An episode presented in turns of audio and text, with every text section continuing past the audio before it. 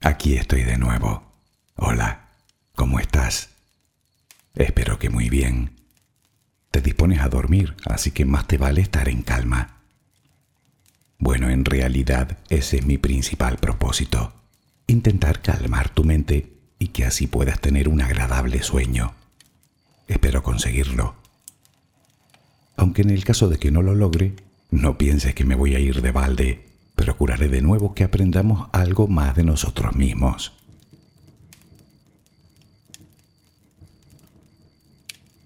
Dicen que el conocimiento es poder. Lo dijo el célebre filósofo británico Sir Francis Bacon en el siglo XVI.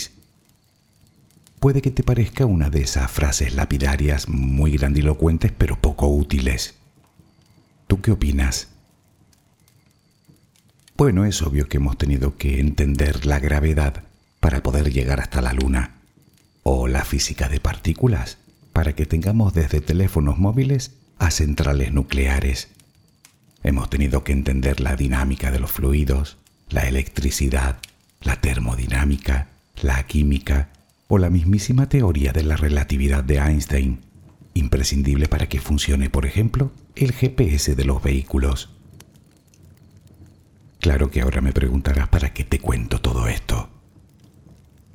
A donde quiero llegar es que no podemos hacer nada para cambiar las leyes de la naturaleza, pero no me negarás que conocerlas y entenderlas supone una sustanciosa ventaja. Y es que, ¿sabes otra cosa que escribió el mismo Francis Bacon? A la naturaleza solo se la domina obedeciéndola. ¿Ves por dónde voy?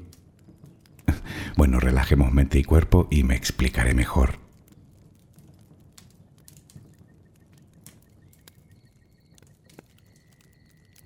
Colócate en la posición que prefieras para dormir. ¿Estás cómodo? ¿Estás cómoda? Toma una respiración muy profunda por la nariz. Retén el aire un par de segundos y durante esos instantes di gracias. Gracias por lo que eres, por lo que tienes, por lo que el universo te ha dado y por lo que te ha de dar. Luego suelta el aire lentamente por la boca. Vacía los pulmones por completo. Inspira agradece desde lo más profundo de tu corazón y exhala. Repítelo un par de veces más.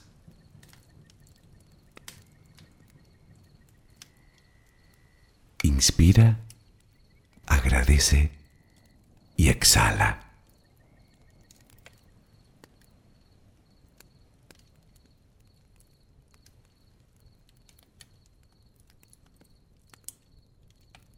Continúa respirando serenamente.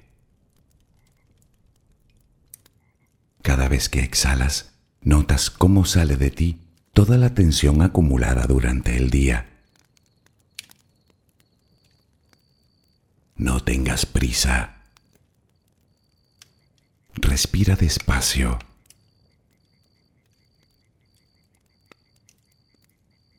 Visualiza el aire que pasa por tus fosas nasales que pasa por tu garganta, que hincha tus pulmones.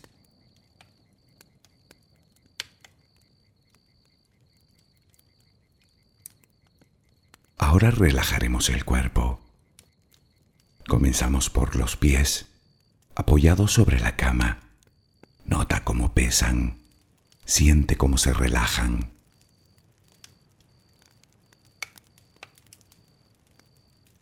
Continúa por las pantorrillas.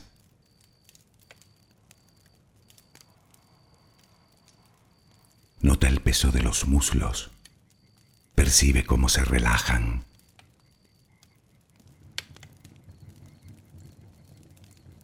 Todos los músculos de las piernas se relajan completamente.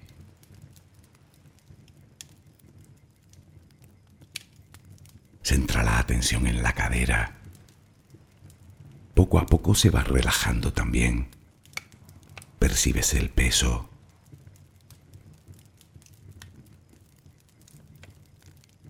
Notas los glúteos sobre la cama. Sientes como la gravedad tira de ti.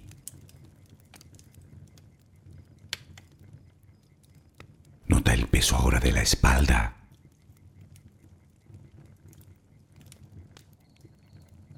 Visualiza los hombros. Los brazos. Los antebrazos. Las manos completamente relajadas. Los dedos. Nota cómo se relaja el cuello. La cabeza.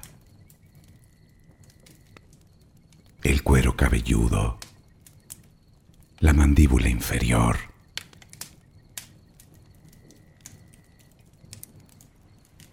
Procura que tu respiración siga siendo serena y tranquila.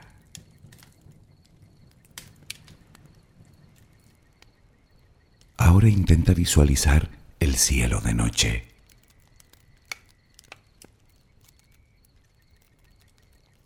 De entre todas las estrellas que puedes ver, una de ellas parece más brillante que las demás. ¿La ves? La tienes ahí delante. Esa estrella te envía su luz y su energía para que tú la respires. Visualiza que lo que entra por tus fosas nasales es esa luz y esa energía, blanca, suave, tranquilizadora. Siente cómo te va llenando por dentro y cómo llega a todos los rincones de tu interior.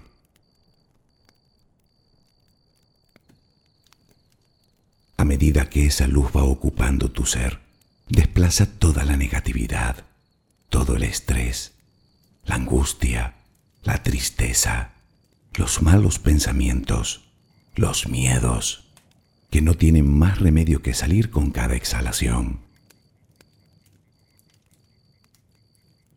Puedes imaginarlo como humo negro, como hollín que sale de ti al exhalar Cada vez que respiras, notas cómo te purificas más y más.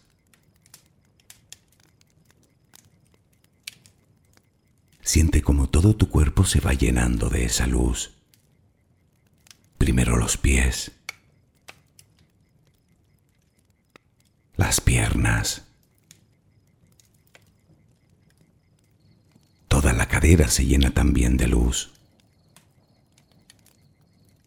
el abdomen. El pecho se llena de luz. La espalda inspira la luz. Llega hasta los hombros. La luz se cuela por tus brazos. Llega hasta las manos los dedos. La luz llega hasta tu cuello. Toda la cabeza se llena de esa extraordinaria energía. La notas en la frente, en las sienes, en la parte posterior de tu cabeza, en las palmas de las manos, en las plantas de los pies Esa luz es amor. Te estás llenando de amor. Poco a poco todo tu cuerpo se llena de amor, hasta que ya no cabe más y comienzas a exhalarlo. Inspiras luz, exhalas luz. Inspiras amor, exhalas amor. Hazlo lenta y apaciblemente. Inspiras luz, exhalas luz. La luz ilumina tus pasos. Déjate guiar por ella. Notas la paz en tu interior. Siéntela. Disfrútala. Inspiras amor. Exhalas amor. Continúa respirando serenamente.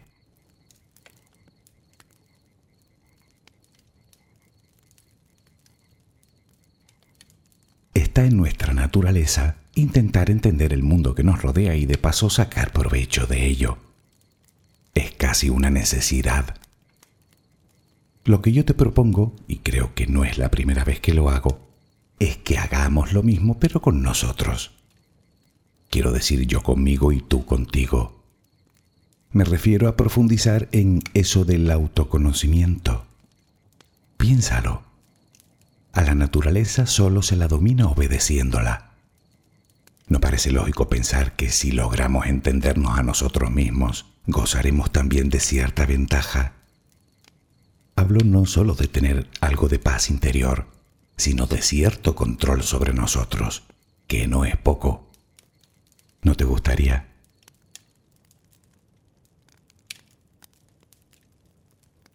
Por cierto, ¿cómo estás? Sí, ya sé que te lo pregunté al principio, pero ahora es literal. ¿Cómo estás?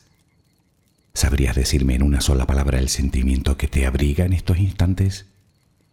Espero que sea el de felicidad. O puede que me digas que el de la tristeza. Aunque probablemente sea una mezcla de muchas cosas, a que sí. A veces es complicado.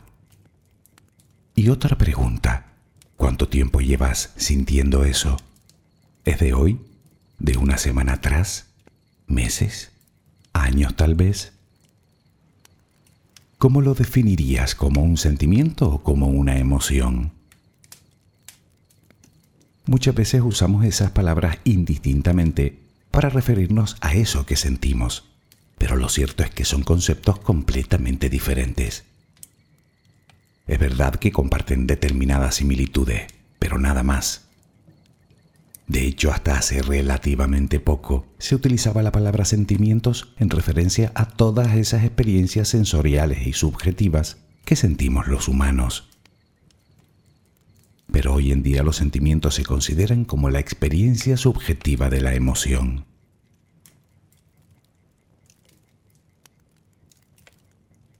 ¿Te has quedado igual? Verás que es más sencillo de lo que parece. Pongamos un ejemplo.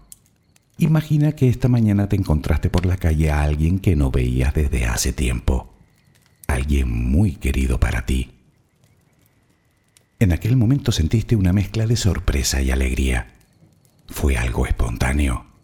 No era ni mucho menos tu propósito, ni siquiera pusiste de tu parte. Eso es una emoción. Luego veremos cómo funciona. Bien, se despidieron. Iba pasando el día y cada vez que te viene a la cabeza el encuentro, se dibuja una sonrisa en tu cara. Un pensamiento ha renovado esa emoción. Más tarde verás qué quiero decir. Poco a poco esos pensamientos comienzan a divagar y llegan los recuerdos. Piensas en lo que reían juntos, en las cosas que vivieron juntos, tal vez en aquella vez que te prestó su ayuda. Te gustó tanto el encuentro que ha acabado por alegrarte el día sonríes más, eres algo más paciente, te has preocupado un poco menos, estás en general de buen humor. Lo que sientes en realidad puede ser una mezcla de amor, gratitud, alegría, lealtad, orgullo. Puede que hasta te veas con algo más de vitalidad, como si tuvieras más energías. Bueno, pues todo ese cóctel de sensaciones es el sentimiento de felicidad. Otros ejemplos que nos ayudan a diferenciar uno del otro puede ser estar de mal humor sin sentir necesariamente un ataque de ira, o ese sentimiento de amor-odio que a veces sentimos hacia alguien.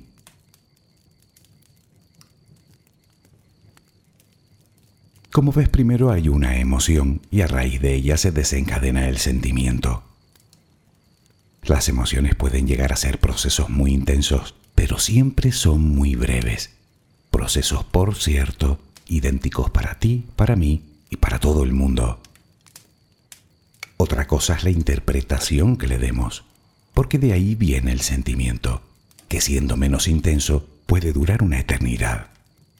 Y es que el sentimiento viene a ser la respuesta racional que le damos a cada emoción. Una interpretación completamente subjetiva que depende en gran medida de nuestras experiencias y obviamente de factores cognitivos, culturales, fisiológicos.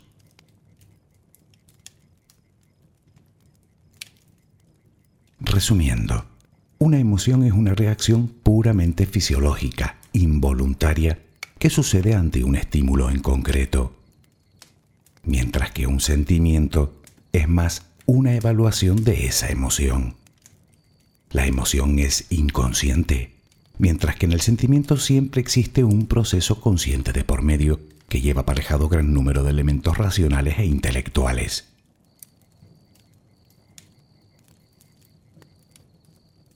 Podríamos hacer una larga lista de sentimientos, desde los celos hasta la nostalgia, pasando por el coraje, la gratitud, la envidia, el odio.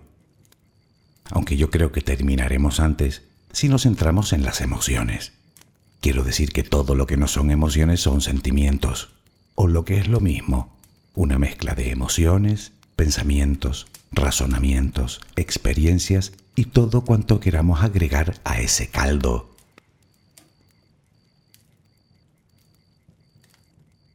Vale, entonces la pregunta es, ¿cuáles son las emociones básicas? Habrás oído decir que si son cuatro, o cinco, o seis. Bueno, pues las últimas investigaciones han revelado que solo son cuatro. Las tienen la práctica totalidad de los animales superiores. Están acompañadas de claros indicios físicos comunes a todos los seres humanos, por encima de barreras sociales, culturales o étnicas se puede decir de ellas que son universales. Supongo que sabes a cuáles me refiero, ¿verdad? La alegría, la tristeza, el miedo y la ira.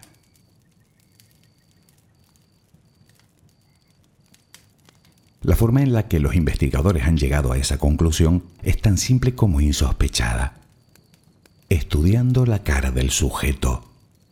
Me explico. Resulta que todas las expresiones de nuestro rostro nacen de los poco más de 40 músculos faciales que tenemos en la cara. Son músculos que se mueven independientemente y que nos permiten expresar nuestro estado de ánimo y lógicamente nuestras emociones. Así pues, los investigadores solo tenían que observar cómo se relajaban o contraían determinados músculos de la cara ante cierto estímulo. Por eso, las otras emociones en las que tal vez estabas pensando, el asco o la aversión como prefieras, y la sorpresa, se sacaron de esta exclusiva lista, pasando a denominarse emociones secundarias. En el caso del asco, parece ser que tiene ciertos rasgos en común con la ira, y en el caso de la sorpresa, con el miedo. Y de hecho se asume que existen cuatro emociones secundarias. A las ya mencionadas habría que añadir la vergüenza y el amor.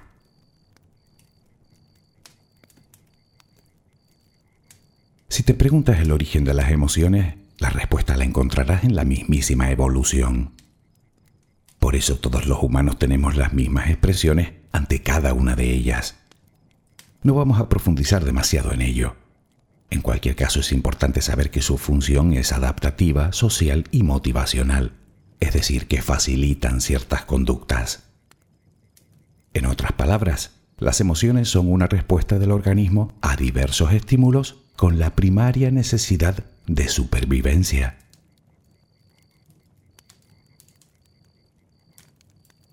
El funcionamiento, insisto, es absolutamente involuntario y además conocerlo creo que nos vendrá muy bien para entender su corta duración. En el ejemplo que pusimos antes sobre ese encuentro fortuito que tuviste esta mañana, básicamente, tu cerebro captó la imagen de esa persona e hizo su propia valoración sobre la misma contrastando la información que guardas en tu subconsciente. Con base a esa interpretación, en tu cerebro se activó la llamada amígdala cerebral, una pequeña estructura dentro del sistema límbico encargada, entre otras cosas, del procesamiento y memoria de las reacciones emocionales. La amígdala, a su vez, envió los mensajes oportunos a las glándulas endocrinas para que éstas liberaran en el cuerpo ciertas hormonas como la dopamina y la serotonina, que probablemente te aceleraron el pulso, relajaron los músculos de tu cara, te hicieron sentir bien, te hicieron sonreír. Hasta esa posible molestia con la que te habías levantado seguro que desapareció momentáneamente. Y todo pasó en un instante. Mientras esas hormonas circulen por tu cuerpo, la emoción permanecerá. Por supuesto, cada emoción tiene su propia mezcla de sustancias que nos hace sentir de una manera u otra.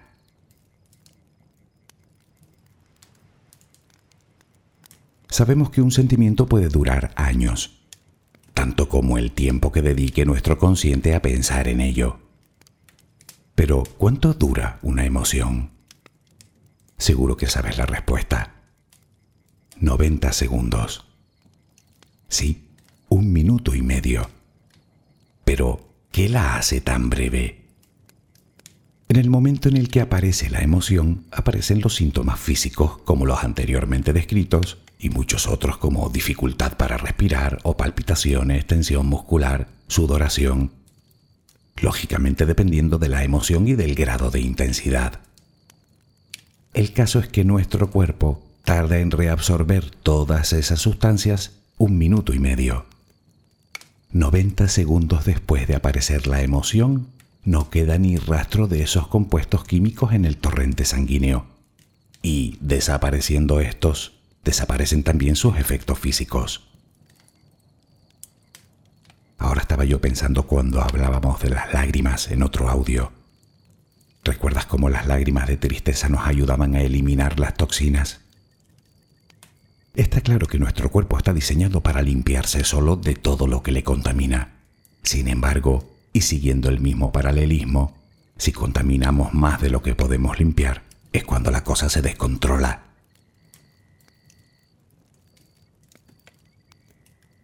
Hoy en día para la ciencia quedan muchos cabos sueltos por atar en todo este proceso, muchas preguntas a las que darles respuesta, pero esa barrera de los 90 segundos según parece, es incontestable. Sucede realmente. Seguro que te ha pasado alguna vez que alguien ha aparecido de súbito y te ha llevado un susto de muerte. Es terrible y molesto. Y cuando te lo hacen a posta es todavía más molesto, pero ¿verdad que un minuto y medio después ya no sientes nada? Todos los síntomas físicos han desaparecido. Lo que fue miedo lo cuentas como algo jocoso. Claro, tu cerebro pone todo el proceso en marcha, pero ante la ausencia de peligro real, dicho proceso se desvanece y no vuelve a repetirse.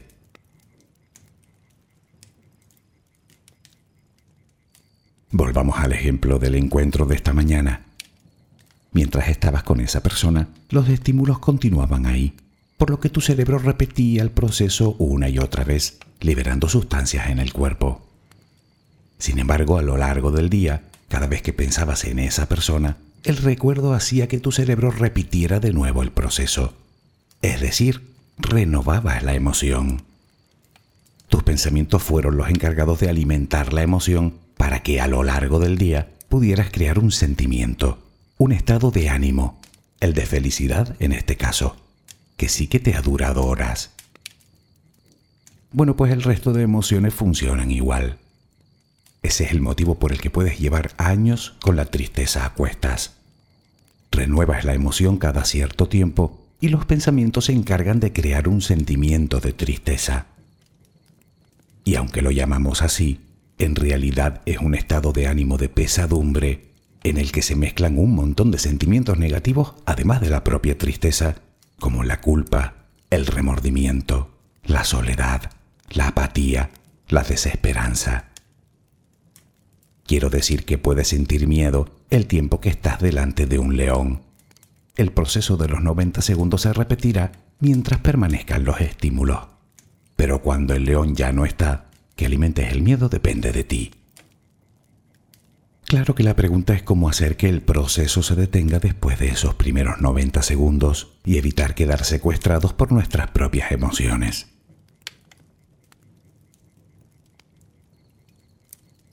Si escuchaste el audio de la ira, recordarás lo fácil que es vernos presas de ese, como se suele decir, secuestro por la amígdala. Son momentos durante los cuales solemos hacer cosas que no haríamos normalmente y de las que, por cierto, solemos arrepentirnos cuando recuperamos la calma. Continuamos renovando la emoción una y otra vez, hasta que los pensamientos negativos se disparan, claro. Aparece la frustración, el odio, la agresividad, la impotencia, el rencor. Recordarás también las recomendaciones que daban los expertos para combatir aquel secuestro, como era contar lentamente, dar un paseo, respirar profundamente durante un par de minutos, buscar un pensamiento positivo. Seguro que ya te habrás dado cuenta de que la finalidad de todos esos consejos era, por un lado, dar tiempo al cuerpo a reabsorber toda esa mezcla química y por otro, alejar la mente del foco que nos despertó la emoción, que nos motivó el enojo en este caso, con el fin de evitar que se renueve.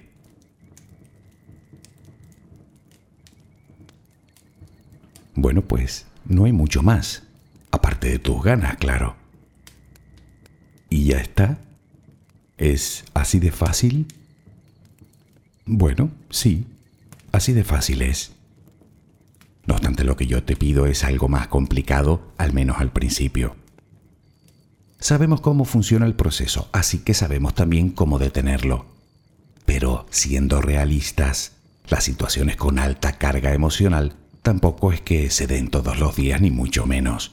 Es más, en esos momentos tal vez ni siquiera seamos capaces de recordar estrategia alguna. Así que el verdadero trabajo reside en llevarlo a cabo todos los días y no solo con las situaciones difíciles, sino con los pensamientos difíciles también.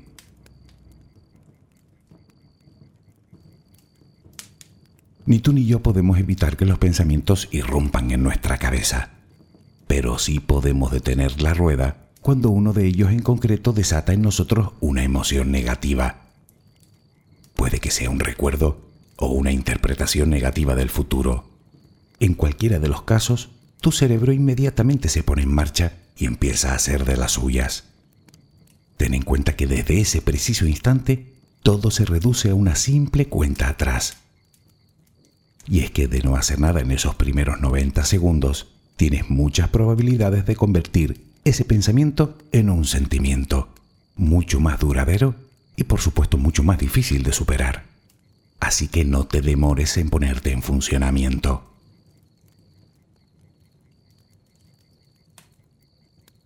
En cuanto te sorprendas con un pensamiento negativo, da igual del tipo que sea, debes poner todo de tu parte para que el proceso se detenga. Primero debes ser consciente de que no es más que un proceso natural y de que cuentas con el tiempo que cuentas. Nota las señales de tu cuerpo que te dicen que ese pensamiento no te conviene. Intenta ver la situación con toda la objetividad de la que seas capaz. Piensa que tu cerebro tratará de contarte una historia que reforzará esa emoción y que no tiene nada que ver con el momento actual. Así que no lo dejes. Detén el flujo de pensamientos. Te sirven todos los consejos que te di para detener la ira. Al fin y al cabo se trata de una emoción. Trae de nuevo la mente al presente, a lo que estás haciendo ahora mismo. Por supuesto, elige un pensamiento positivo. Tal vez me digas que en esos momentos eres incapaz de encontrar ese pensamiento. Vale, pues haz una lista. De pensamientos positivos, digo. Te conviene tener un pequeño arsenal de ellos, que luego te servirán de ancla cuando tu mente quiera irse a la deriva. Cuando llegue el momento podrás defenderte con ellos. Así que ya sabes, va siendo hora de sacar del cajón los recuerdos más bonitos y agradables que guardas.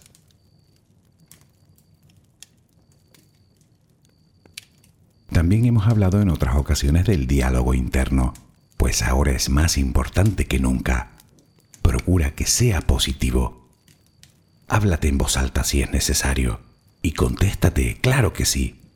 escúchate, hazte preguntas, reflexiona sobre lo que te está sucediendo, intenta comprenderte, intenta entender por qué te sucede.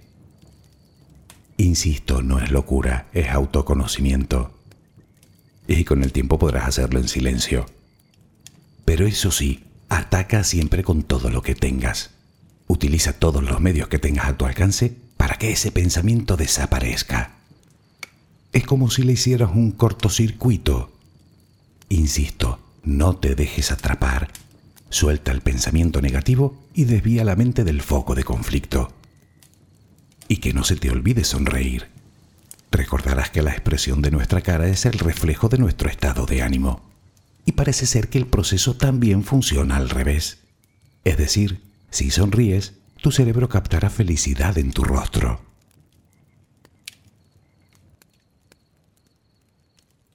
Aún así sé que algunos pensamientos pueden ser devastadores en nuestro estado de ánimo. Y también sé que deshacerse de ellos puede suponer todo un reto. A todo el mundo le pasa. Si no lo consigues a la primera, no te rindas. Como cualquier otro hábito, se trata de un proceso que requiere de cierto entrenamiento. Sigue intentándolo. Y por supuesto, perdónate. Pero eso sí, permanece siempre alerta, porque si tienes por costumbre recurrir a pensamientos negativos durante todo el día, vas a tener mucho trabajo. Al principio te costará, pero no te desanimes. Tenemos una mente prodigiosa capaz de adaptarse en poco tiempo. Tú no dejes de sonreír.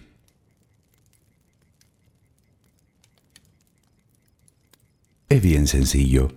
Puede que no tengamos el control sobre nuestras emociones, pero sí que lo tenemos sobre el sentimiento que viene detrás.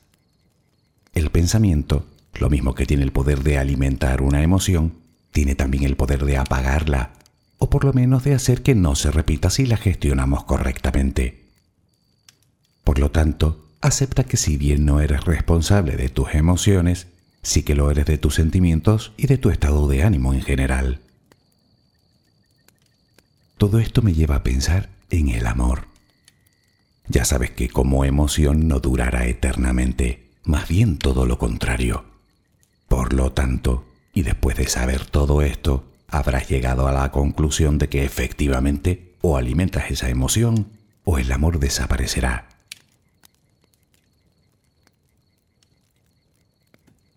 No queda otra. Si realmente quieres que todo cambie, tendrás que cambiar tú.